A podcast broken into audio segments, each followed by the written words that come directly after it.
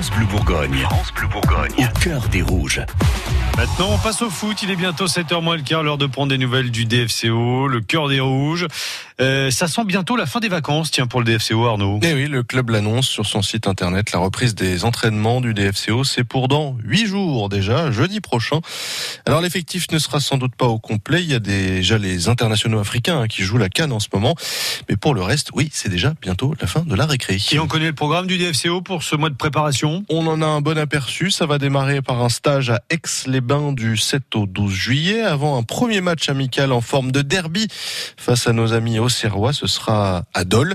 Euh, suivront quatre autres matchs de préparation jusqu'au 3 août face à Sochaux, Nancy, Reims et enfin face à Nîmes. Reims et Nîmes, 8e et 9e de la saison euh, dernière. Ça devrait nous promettre de belles oppositions avant de démarrer le prochain exercice. Valentin Rosier transféré euh, à Lisbonne, on en parlait la semaine dernière, n'est qu'une question d'heure maintenant. Oui, ça prend du temps hein, cette histoire parce que le DFCO cherche dans le cadre de ce même transfert à récupérer un joueur du Sporting Lisbonne, en l'occurrence le Guinéen Mama Baldé, jeune ailier de 23 ans.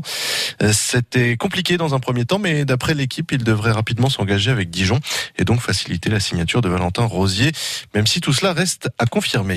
Notre cœur, il bat aussi pour euh, les Bleus de l'équipe de France. En ce moment, elles en sont où les coéquipières de la Dijonnaise Elise Boussaglia? Eh ben, elles sont un peu comme nous, elles s'adaptent comme elles le peuvent à la canicule et à la pollution de l'air. En plus, pas de chance, elles joueront à Paris le, leur quart de finale euh, de la Coupe du Monde face aux États-Unis.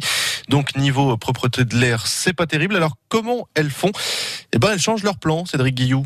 Les Bleus ont réorganisé leur journée de travail avec des séances d'entraînement plus tôt le matin ou plus tard le soir afin d'éviter les très grosses chaleurs de la mi-journée. Le staff de l'équipe de France a aussi axé ses efforts sur la récupération plus que sur des séances intensives.